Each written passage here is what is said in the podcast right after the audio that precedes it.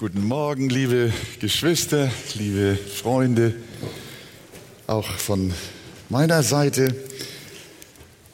Ich wünsche euch äh, jetzt eine reich gesegnete Wortbetrachtung. Wir haben heute den Psalm 118 gewählt. Psalm 118. Äh, nächsten Sonntag wäre eigentlich Psalm 119 dran, aber das ist Christian zu viel. Nicht? Der fängt dann wieder bei Mose an. Nein, nein, Spaß beiseite. Stehen wir auf miteinander und lesen diesen wunderbaren Psalm. Danket dem Herrn, denn er ist gütig, denn seine Gnade währt ewig. Es sage doch Israel, dass seine Gnade ewig währt. Es sage doch das Haus Aaron, dass seine Gnade ewig währt. Es sagen doch, die den Herrn fürchten, dass seine Gnade ewig wird. Es sage doch die Gemeinde der Arche, dass seine Na also, ich rief zum Herrn in meiner Not und der Herr antwortete mir durch Befreiung. Der Herr steht mir bei, ich fürchte nichts. Was kann ein Mensch mir antun? Der Herr steht mir bei unter meinen Helfern, und ich werde meine Lust sehen an denen, die mich hassen. Besser ist bei dem Herrn Schutz zu suchen, als sich auf Menschen zu verlassen. Besser ist beim Herrn Schutz zu suchen, als sich auf Fürsten zu verlassen. Alle Nationen haben mich umringt, im Namen des Herrn zerhaue ich sie. Sie haben mich umringt, ja, sie haben mich umringt, im Namen des Herrn zerhaue ich sie. Sie haben mich umringt wie Bienen, sie sind erloschen wie ein Dorn, Dornenfeuer, im Namen des Herrn zerhaue ich sie. Du hast mich hart gestoßen, dass ich fallen sollte, aber der Herr half mir. Der Herr ist meine Stärke und mein Lied und er ward mir zum Heil. Stimmen des Jubels und des Heils ertönen in den Hütten der Gerechten. Die Rechte des Herrn hat den Sieg errungen. Die Rechte des Herrn ist erhöht. Die Rechte des Herrn errang den Sieg. Ich werde nicht sterben, sondern leben und des Herrn Taten erzählen. Der Herr züchtigt mich wohl, aber dem Tod gab er mich nicht preis. Tut mir auf die Tore der Gerechtigkeit, dass ich durch sie einziehe und den Herrn preise. Dies ist das Tor zum Herrn, die Gerechten sollen da hineingehen. Ich danke dir, dass du mich erhört hast und wurdest mein Heil. Der Stein, den die Bauleute verworfen haben, ist zum Eckstein geworden. Vom Herrn ist das geschehen. Es ist ein Wunder in unseren Augen. Dies ist der Tag, den der Herr gemacht. Wir wollen froh sein und uns freuen an ihm. Ach Herr, hilf. Herr, lass wohl gelingen. Gesegnet sei, der da kommt im Namen des Herrn. Wir segnen euch vom Hause des Herrn. Der Herr ist Gott und hat uns erleuchtet, bindet das Festopfer mit Stricken bis an die Hörner des Altars. Du bist mein Gott, ich will dich preisen, mein Gott, ich will dich erheben. Danke dem Herrn, denn er ist gütig, denn seine Halleluja, da sind wir wieder bei der Gnade. Amen. Lasst uns Platz nehmen, liebe Geschwister. Ja, dieser Psalm ist vermutlich, wie jedenfalls viele oder gar die meisten Ausleger glauben, ein Psalm von David. Möglicherweise von David bei seiner Einsetzung zum König. Ein Einsetzungslied, das zum Fest der Einsetzung der Könige wohl immer wieder in Israel und Juda gesungen wurde. Man vermutet, dass äh, der Stein, den die Bauleute verworfen haben, der kleine David ist, aber zum Eckstein geworden, zum König geworden. Saul hat ihn verfolgt, aber er ist zum Eckstein geworden. Und das ist vom Herrn geschehen, ein Wunder vor unseren Augen. Man sagt auch, dass dieser Psalm äh, ein, einer der äh, Psalmen ist, die Israel auch zum Passafest gesungen hat. Äh, wie nun auch immer, es ist ein Psalm, der eine irdische, menschliche Dimension hat, aber es ist ein Psalm, der auch eine prophetische Dimension hat auf König Jesus und seine wunderbare Einsetzung als König aller Könige und Erlöser der Menschen. Nun muss ich euch ehrlich sagen, diese vielen herrlichen Worte in diesem Psalm, die haben mich erschlagen. Die Schätze des ganzen Psalms vermag ich in einer einzigen Predigt jetzt nicht hervorzubringen. Da müsste man tatsächlich über einen Psalm eine ganze Predigtreihe halten. Ich würde gerne mit euch über die Gnade sprechen. Danke dem Herrn, denn er ist gütig und seine Gnade währt ewig. Ich würde gerne über Vers 5 mit euch reden. Ich rief zum Herrn in meiner Not und der Herr antwortete mir durch Befreiung. Der Herr steht mir bei, ich fürchte nichts. Was kann mir ein Mensch tun? Wäre das ein gutes Predigtthema?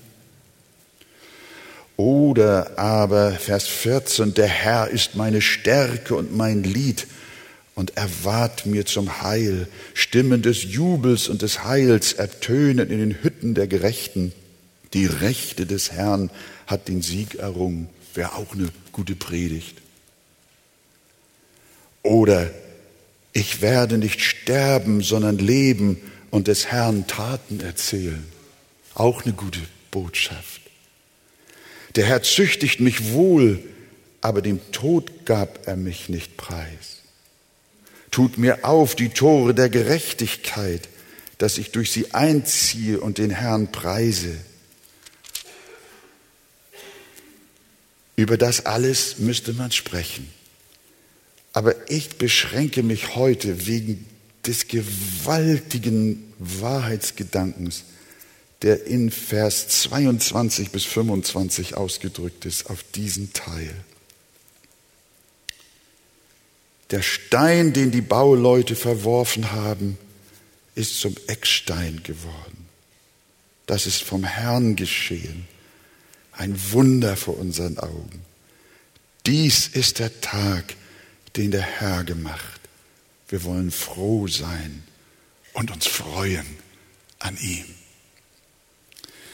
von Menschen verworfene, aber von Gott erwählte Personen gab und gibt es immer wieder. Das ist das Prinzip des Allerhöchsten, wie wir immer wieder in der Schrift erkennen, dass das, was nichts ist vor der Welt, das liebt er auszuerwählen und zu erhöhen, zur Blamage der Stolzen und zur Ehre seiner Souveränität und seiner Macht. Nur das ein oder andere Beispiel. Wir denken an Jakob. Er floh vor seinem Bruder, quasi aus der Familie ausgestoßen, nicht wissend, wohin er sein Haupt legen sollte. Unter freiem Himmel fand er einen Stein, um zu schlafen. Im Traum sieht er die Himmelsleiter mit Engeln Gottes und der Herr spricht zu ihm in jenem Traum von seiner Zukunft und von der Verheißung für seine Nachkommen. Und Gott setzt nicht Esau, sondern Jakob zum Eckstein ein für Israel. Ein anderer verworfener Stein war Josef. Seine Brüder riefen, schaut, da kommt der Träumer. Und sie verkauften ihn als Sklaven nach Ägypten und sie verstießen ihn und was ihm dort widerfahr, war auch so demütigend. Und wir wissen dennoch, wurde Josef zum Eckstein in Israel. Und von David, von ihm handelt offensichtlich dieser Psalm hinsichtlich der menschlichen Dimension. Sein eigener Vater samt seinen Brüdern haben ihn verachtet, als Samuel einen von ihnen, von den Söhnen Isais, zum König salben sollte. Später wird David von Saul verfolgt und erniedrigt, eigentlich ein Mann ohne Chance und ohne Zukunft, aber nicht, nicht bei Gott.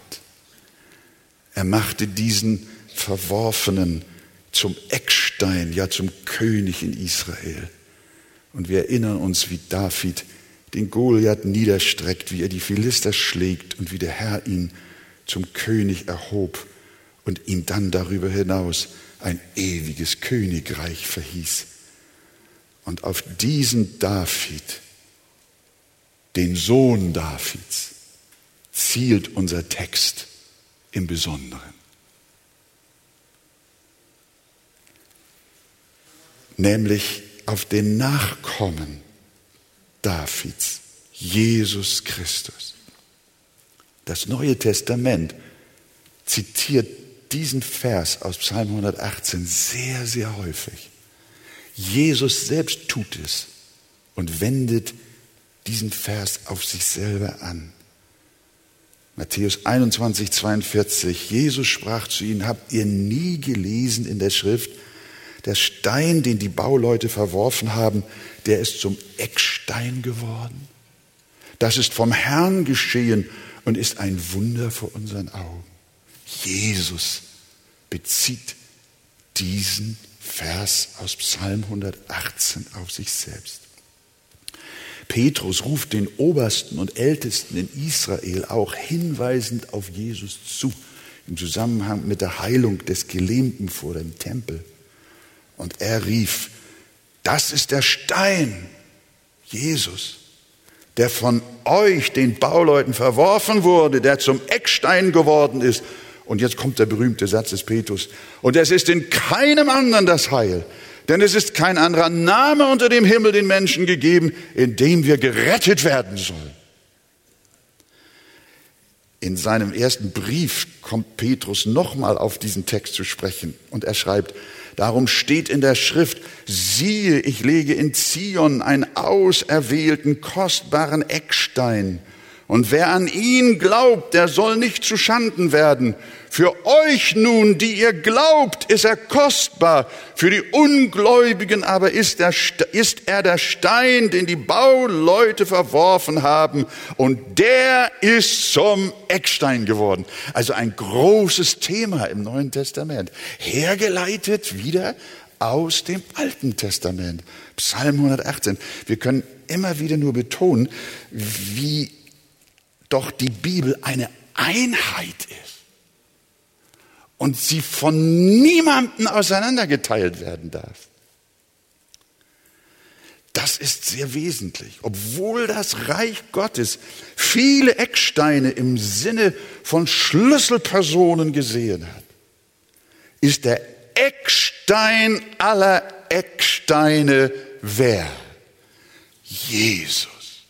Jesus Christus. Und der Psalm fordert uns auf, anhand seines Textes diesen einen Eckstein anzuschauen. Wollen wir uns ein wenig anschauen? Den Text jedenfalls. Die erste Frage. Wer hat den Eckstein Jesus verworfen? Wer war das? Wer hat ihn verworfen? Schaut doch in die Bibel. Wer hat verworfen?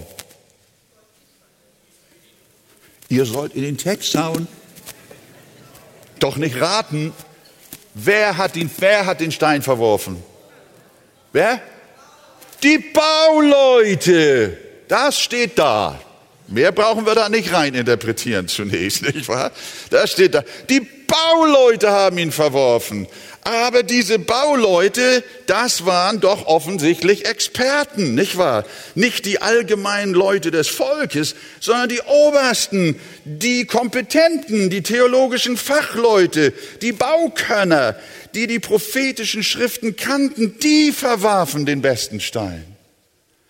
Die Baumeister, die ihr Handwerk kennen sollten, verwarfen den Messias. Natürlich rief das einfache Volk später auch, kreuzige ihn. Das ist klar, wir wissen das. Das taten sie aber, weil sie von den Bauleuten in Anführungsstrichen, von den Großen, von den Könnern, von den Leuten, die das Handwerk eigentlich verstehen sollten und Bescheid wissen sollten, von ihnen sind sie verführt worden. Dieser Jesus, der da als Messias auftauchte, der passte nicht in ihre jüdische Kirche. Er war aus einem unerwartet anderen Steinbruch und absolut nicht nach ihrem Sinn und Geschmack. Diesen Stein wollten sie nicht. Ich kann mich erinnern, ich komme ja auch so ein bisschen aus der Baubranche. Bevor ich dann studierte, habe ich ja so Praktikas gemacht und auch Lehreinheiten äh, auf der Baustelle. Und ich sehe immer noch die Maurer, wenn irgendein Stein angebrochen war oder irgendwie schon abgebrochen war oder in ihren Augen nicht ganz richtig war, dann haben sie den auf den Schutt geschmissen. Und dann kam der nächste. Und so haben sie es gemacht mit Jesus. Bauschutt. Das ist, wofür sie Jesus hielten. Und so ist es auch heute. Es sind meist die berufsmäßigen Theologen und Obersten der Kirche, die alle möglichen neu auftauchenden Weltanschauungen und Religionen und Strömungen unterstützen. Aber was sie eigentlich tun sollten, tun sie nicht. Nämlich nicht Jesus Christus, den Messias Gottes. Den verwerfen sie. Das ist das, was wir heute erleben. Es ist eigentlich nicht das Volk, das Jesus verwirft. Es sind nicht die Katholiken und auch nicht die Protestanten. Es sind auch nicht die Freikirchler. Es sind die Oberen, die Klugen, die Gelehrten. Die verwerfen ihn. Von dem guten alten Evangelium wollen sie nichts wissen und wer daran festhält, der ist ein Fundamentalist. Ja, Eckstein, Fundamentstein. Wir halten daran fest. Diese törichten Bauleute werden einmal mit tiefer Beschämung erkennen, dass Jesus doch der auserwählte Eckstein ist und dass seine Wahrheit ewig feststeht und alles überdauert. Was wir heutzutage in Europa sehen, dem sogenannten christlichen Abendland, ist genau das, was dieser Psalm 118 prophetisch vorausgesagt hat. Der Stein, den die Bauleute verworfen haben, ist, viele sehen es nicht, zum Eckstein geworden. Und sie werden erleben, dass geschrieben steht. Matthäus 21, Vers 44 sagt Jesus wieder selber. Wer auf diesen Stein Christus fällt, der wird zerschellen. Auf wen er aber fällt, den wird er zermalmen. Das ist die Zukunft der Bauleute, die die Wahrheit und den Eckstein verwerfen. Und darum heißt es in Offenbarung, siehe, er kommt mit den Wolken und jedes Auge wird ihn sehen, auch die, welche ihn durchstochen haben. Und es werden sich seinetwegen an die Brust schlagen, alle Geschlechter der Erde. Ich warte auf diesen Tag. Er scheint noch nicht gekommen zu sein. Die Erde rühmt andere Götter und Götzen. Menschenweisheit ohne Ende. Aber Jesus Christus, den Eckstein Gottes, verwerfen die Menschen und allen voran die Oberen, die es besser wissen sollten. Aber wir haben es gesehen, es sind die Bauleute, die den Eckstein verwerfen. Die zweite Frage, was ist das für ein Stein? Den sie verwerfen, der hier mit Eckstein bezeichnet wird. Man kann das Wort mit Grundstein, auch mit Eckstein oder auch Schlussstein wiedergeben. Die mit Abstand meisten Übersetzer geben es mit Eckstein wieder. Darum heißt unsere Konferenz auch wieder in diesem Jahr Eckstein-Konferenz. Es heißt von der Gemeinde in Epheser 2, Vers 20, da er baut euch auf den, er baut auf den Grund der Apostel und Propheten, da Jesus Christus der, der Eckstein ist. Er ist der Eckstein unseres gesamten Glaubenshauses. So wie bei einem Hausbau genau darauf geachtet werden muss, dass der Eckstein als ein wichtiger Stein akkurat einzubauen ist, weil nach ihm die Wände des Hauses ausgerichtet sind. So ist Jesus quasi der rechte Winkel,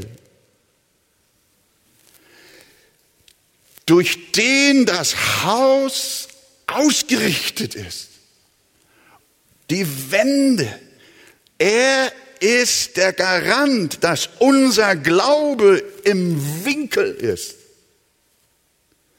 Willst du gesunden Glauben und gesunde Lehre, dann richte dich an Christus aus. Wenn man ein Gebäude anfängt abzustecken, dann baut man Winkelgerüste und man setzt Fäden, um das Gebäude in einen rechten Winkel zu bringen und nicht am Ende einen Salmi zu haben. Und diese, dieser rechte Winkel ist Jesus. Und wenn du irgendeinen Glauben hast, mein Freund, aber dein Glaube richtet sich nicht an dem Eckstein Jesus aus, dann ist dein Glaube Tüdelkram. Dann ist dein Glaube Chaos. Dann ist dein Glaube Unsinn. Du brauchst Ordnung in deinen Gedanken, in deinem Glauben und nicht ein Bauchgefühl. Du brauchst einen Eckstein der das Haus deines Lebens ausrichtet, damit das ganze Gebäude hinterher auch eine Symmetrie, eine Achse und eine Klarheit besitzt. Und deshalb, ihr lieben Freunde, können und dürfen wir nicht aufhören, Jesus Christus zu predigen. Er, der gekreuzigte und auferstandene, er ist der Eckstein, der in das Leben unseres Glaubens Ordnung bringt und Klarheit und Ausrichtung. Und diesen Eckstein brauchen wir in Jesu Namen. Er baut auf den Grund der Apostel und Propheten, da Jesus Christus der Eckstein ist. Zur Vorbereitung auf mein Ingenieurstudium habe ich in meinem Vorwort geschrieben, auch über die 65 äh, Wahrheiten, über die ich da auch gesprochen habe oder geschrieben habe. Da hatte ich eine längere, ein längeres Praktikum, hatte ich schon erwähnt, auf einigen Baustellen zu absolvieren. Eines Tages arbeite ich an der Seite eines erfahrenen Zimmermanns, ein Treppenpodest in der Ecke errichten sollte. Das ist ein Vorlesungsgebäude hier in, im Universitätsviertel an der Bundesstraße. Großes, quadratisches, riesengroßes Gebäude. Und äh, ich bin da mit einem sehr erfahrenen Gesellen in der einen Ecke. Fundamente waren schon hoch, Erdgeschoss auch schon angefangen, die Anschlusseisen. Und dann sollte da in die Wandschalung ein Treppenpodest eingebaut werden. Und da sollte das Treppenpodest wurde eingeschaltet mit winkligen sogenannten Schaltafeln, 50 mal ein Meter. Und die waren aber exakt im Winkel. Die kamen aus der Industrieproduktion. Und dann hat er immer die erste Platte reingeschoben, 50 mal ein Meter. Und irgendwie hat die Platte immer Spiel gehabt. Er konnte sie, die Meterlänge konnte er entweder so nach da ungefähr nach einem Zentimeter oder zwei Zentimeter schieben oder nach da. Und dann sagt er zu mir, Wolfgang, hier stimmt was nicht. Riesengebäude und der fummelt da in der Ecke mit einer Schaltafel rum. Ich habe zu ihm gesagt, was machst du denn für ein, für ein Theater, hier ist ein Vorschlaghammer, lass uns das doch hinkloppen, nicht wahr? Das, das war der Lehrling, nicht wahr? Aber der Meister, der hat gesagt, hier stimmt was nicht. Da rennt der zum Polier oder auch zum Bauleiter und ich hinterher. Dann wurden alle Nivelliergeräte rausgeholt, das ganze Gebäude wurde nochmal vermessen. Und was kommt raus? Das ganze Gebäude, das ist ungefähr 100 mal 100 Meter lang, war ungefähr auf die Länge der Sicht ein Meter aus dem Winkel. Das hat man auf die Kürze der Platte, hat man das nicht gemerkt. Ne?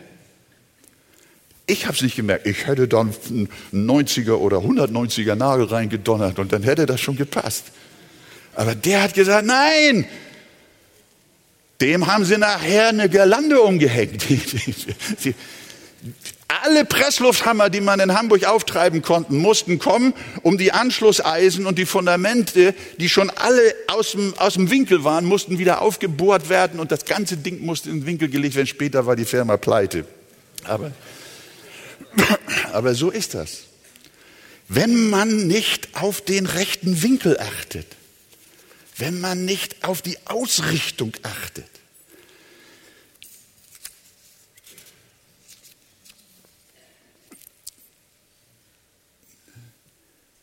Kennt ihr eigentlich das Hamburger Rathaus? Habt ihr da mal die großen Quadersteine gesehen, diese alten Dinger? Da hat man so eine Idee, wie früher so ein Eckstein ausgesehen hat. Geht mal heute Nachmittag dahin. Und dann guckt euch das mal an, macht mal ein Selfie. Es ist hochinteressant, das mal zu beobachten. Dann versteht ihr Psalm 118, Vers 22, was ein Eckstein ist. Denn die Ecksteine greifen tief in die Wände beider Richtungen. Das heißt, sie schaffen dem Gebäude Zusammenhalt, nicht nur die Ausrichtung, sondern auch Stabilität. Der Eckstein verbindet zwei Wände miteinander. Und Spurgeon, das hat mir sehr gut gefallen, der erinnert uns an die beiden Wände Juden und Heiden. Eigentlich tut es die Bibel. Jesus ist der Stein in Israels Wand und er ist auch der Stein in der Wand der Heiden. In ihm ist nicht Jude noch Grieche, denn ihr seid allesamt einer in Christus, einer im Eckstein. Die Pharisäer wollten ihre Wand mit den Juden enden lassen. Aber der Eckstein Jesus will weiterbauen. Um die Ecke. Und er hat gesagt, ich habe noch andere Schafe. Die sind nicht aus diesem Stall. Auch sie muss ich herführen. Und sie werden meine Stimme hören. Und es wird eine Herde und ein Hirte sein. Der Eckstein ist nicht nur für eine Wand, sondern auch noch für eine zweite. Der Eckstein bindet zusammen, so wie Jesus.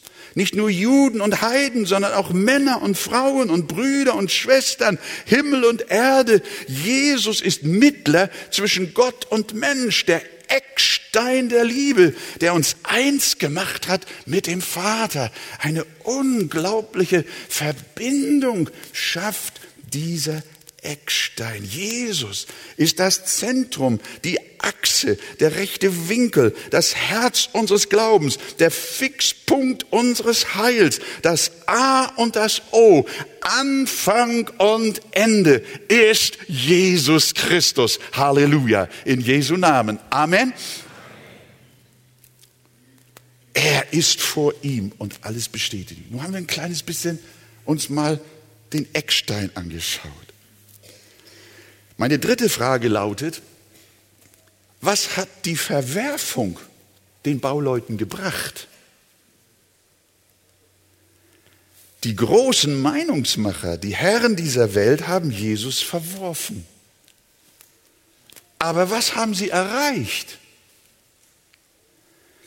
Ich erinnere mich, habe ich schon gesagt, wie Maurer Steine über die Schulter zum Bauschutt geworfen haben. So haben sie es mit Jesus gemacht. Aber es ist interessant, das hat ihnen nichts gebracht.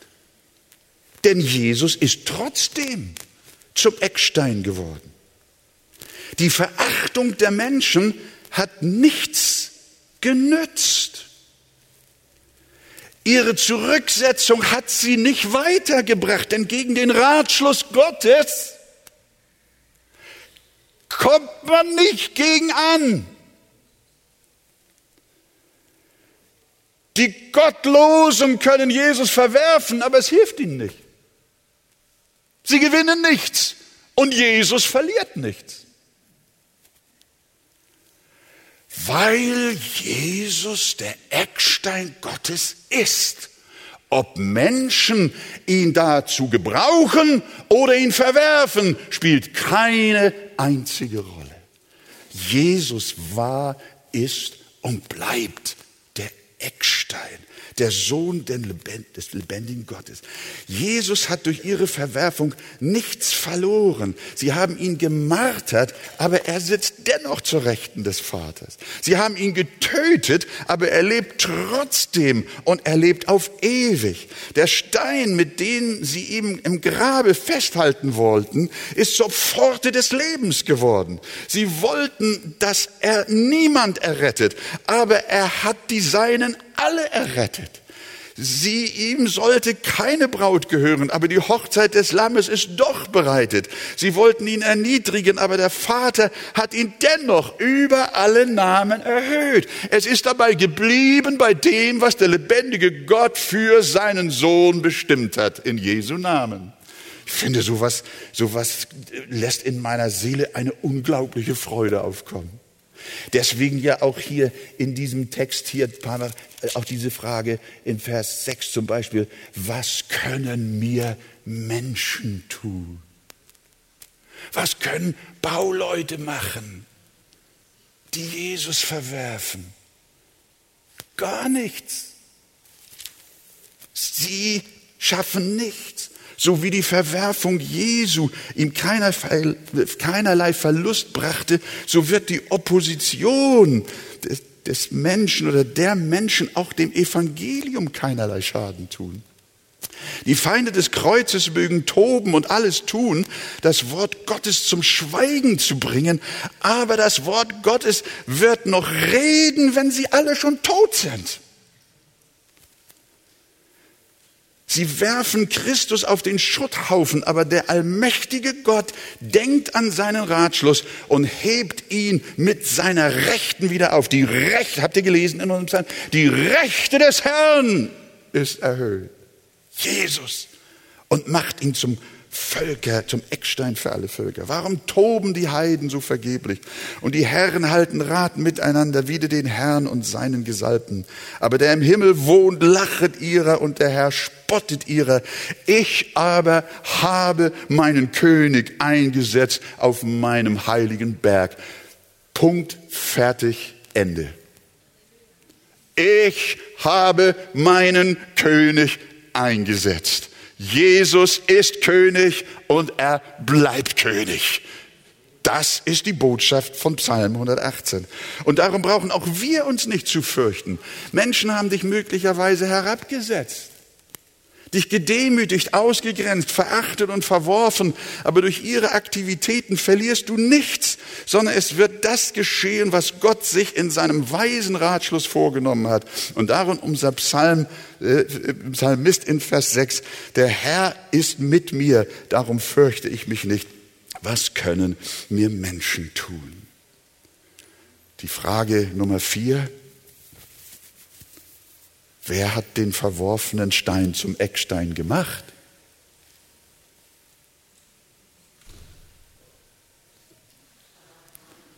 Was sagt euer Text? Was sagt er?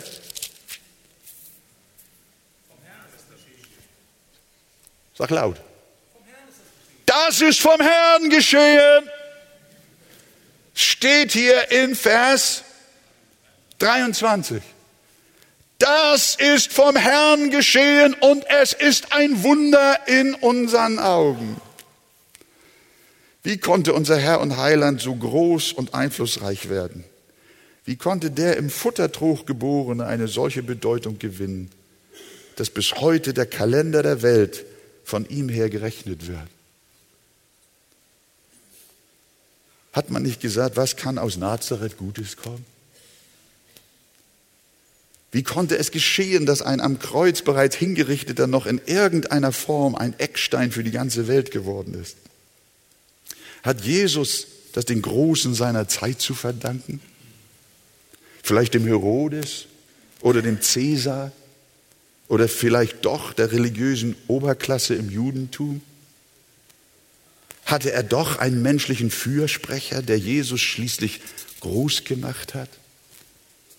Nein, nein und nochmal nein. Der Psalm sagt, nein, das ist nicht von Menschen geschehen, sondern das ist vom Herrn geschehen. Der Herr hat Jesus erhöht aus der Niedrigkeit. Kein geringerer als der lebendige Gott hat den Verachteten herrlich gemacht. Er hat ihn von den Toten auferweckt. Er hat ihm einen Namen gegeben, der über alle Namen ist. Er hat ihn aufgenommen in die Herrlichkeit. Das hat kein Mensch getan. Das hat Gott getan. Das ist ein Wunder vor unseren Augen. Der Herr hat ihm auch die weltweite Gemeinde gegeben. Welche Gönner haben denn die Apostel gehabt? Wer hat sie denn gefördert? Die ersten Christen. Sie hatten keine menschlichen Förderer, keine Lobby, keine Beziehungen. Das Einzige, was sie hatten, war Verfolgung. Und die soll zum Eckstein werden? Die Gemeinde sollte doch dringend wieder verschwinden und untergehen. Das war die Intention der Einflussreichen und Großen in jener Zeit. Aber je mehr Märtyrer man umbrachte, desto mehr wuchs die Gemeinde. Und das ist bis heute so. Macht euch keine Sorgen, liebe Geschwister, um die Zukunft der Gemeinde.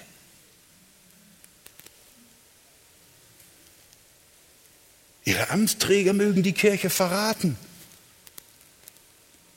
Aber Gott steht zu seiner Gemeinde.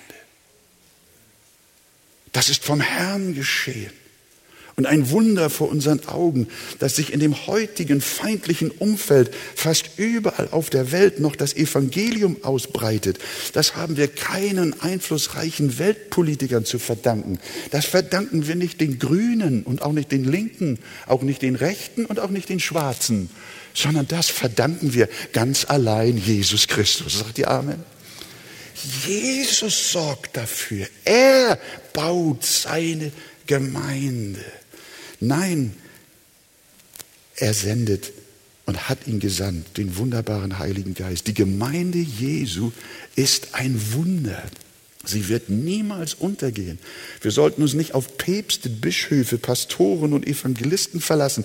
Und liebe Geschwister, ihr solltet euch, auch euch nicht auf eure Pastoren in der Arche verlassen.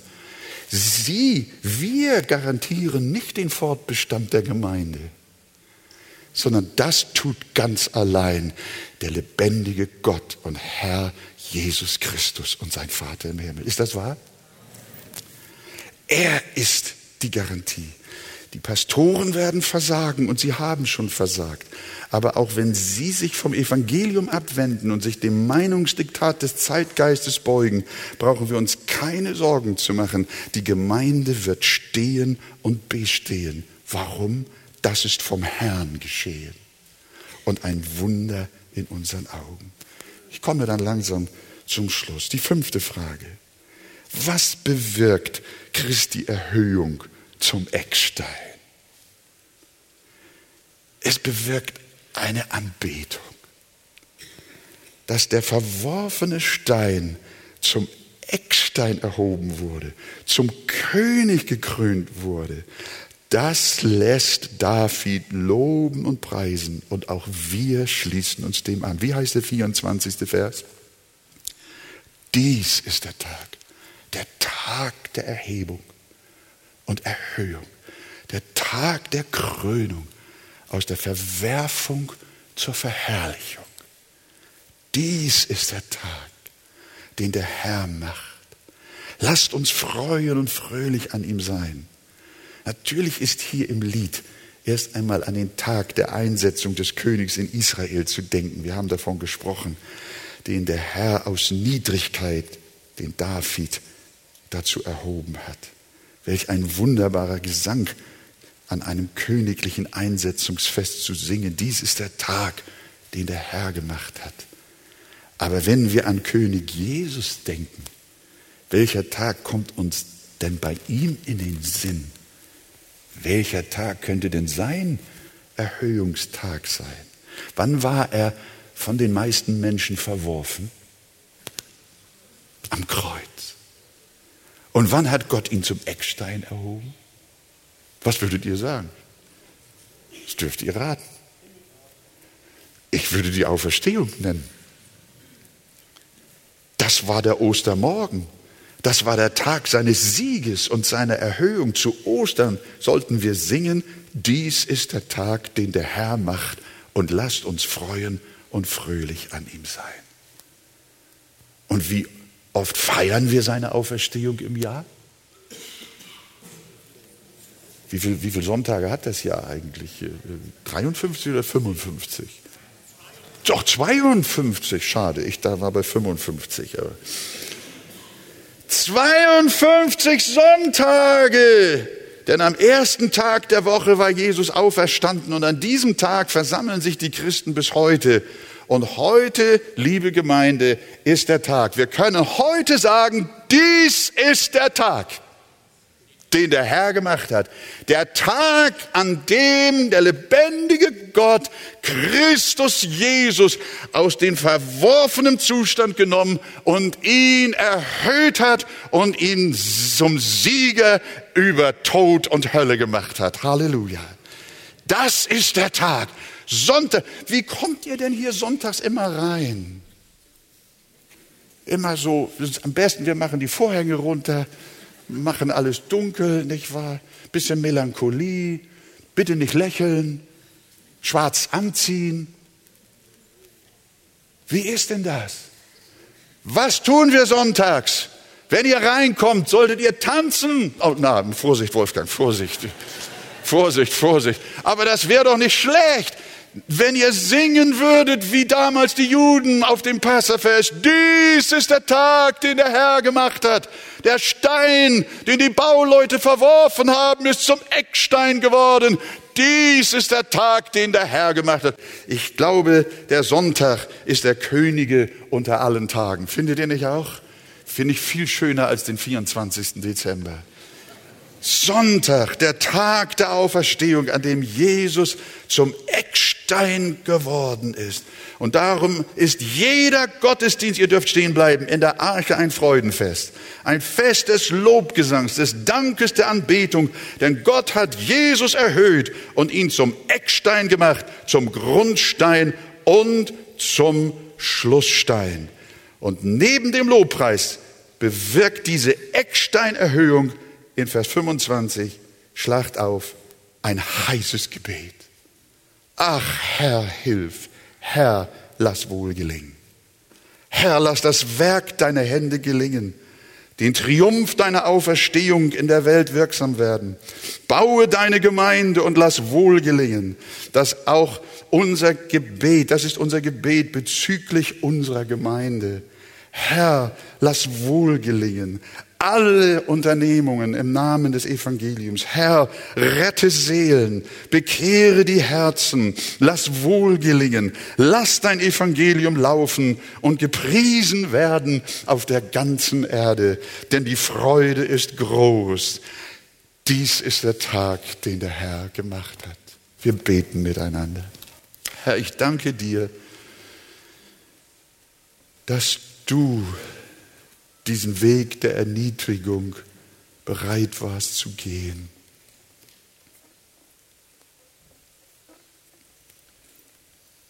Aber alle Versuche, dich zu verhindern, sind misslungen. auch heute werden alle Versuche, dich zu verhindern, fehlschlagen. Herr, du siehst jetzt auch, liebe Geschwister unter uns, die sich auch in mancherlei Ausgrenzung befinden, missverstanden, verachtet, verworfen. Und manchmal ist ihr Herz sehr, sehr gedemütigt und traurig. Und sie fragen manchmal, was bringt mir das Evangelium ein? Ich werde um Jesu willen doch nur verachtet, während andere anerkannt werden, geehrt und erhoben werden.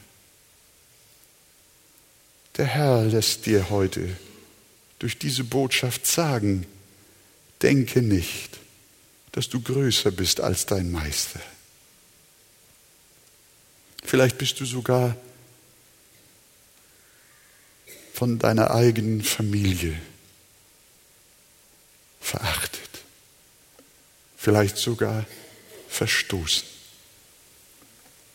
Denke daran, was können mir Menschen tun? Ihr Verhalten wird den Herrn nicht daran hindern, das Werk zu tun, das er sich auch in deinem Leben vorgenommen hat. Es werden ihn alle sehen, die ihn zerstochen haben. Herr Jesus, ich segne in deinem Namen alle Niedergedrückten, Niedergeschlagenen, Mutlosen, Traurigen. An diesem Wort erkennen wir, wie du aus dem Tode zum Leben bringst, aus Verachtung zur Verherrlichung, aus Niedrigkeit zur Höhe und Freude. Wir danken dir, Herr, dass wir keinen Schaden leiden, wenn wir dein Evangelium vertreten und deinen Namen vertreten, sondern es kommt der Tag, da wirst du auch uns mit dir erhöhen und uns alle zu dir ziehen in deine Herrlichkeit. Und wir beten, Herr, lass wohl gelingen, lass das Werk auch der Arche, das Werk der Gemeinde Jesu auf der ganzen Welt wohl gelingen, Herr. Wir beten darum, dass äh, du helfen möchtest. O oh, Herr, hilf. Du bist der Garant deiner Gemeinde. Du bist unsere Zuversicht. Du bist der Eckstein. Und ich danke dir, Herr, dass du uns diesen wunderbaren Psalm gegeben hast, der Freude in unserem Herzen auslöst. Und wir sagen und singen, dies ist der Tag, den der Herr gemacht hat. Lasst uns freuen und fröhlich darin sein. Gelobt sei dein wunderbarer Name. Amen.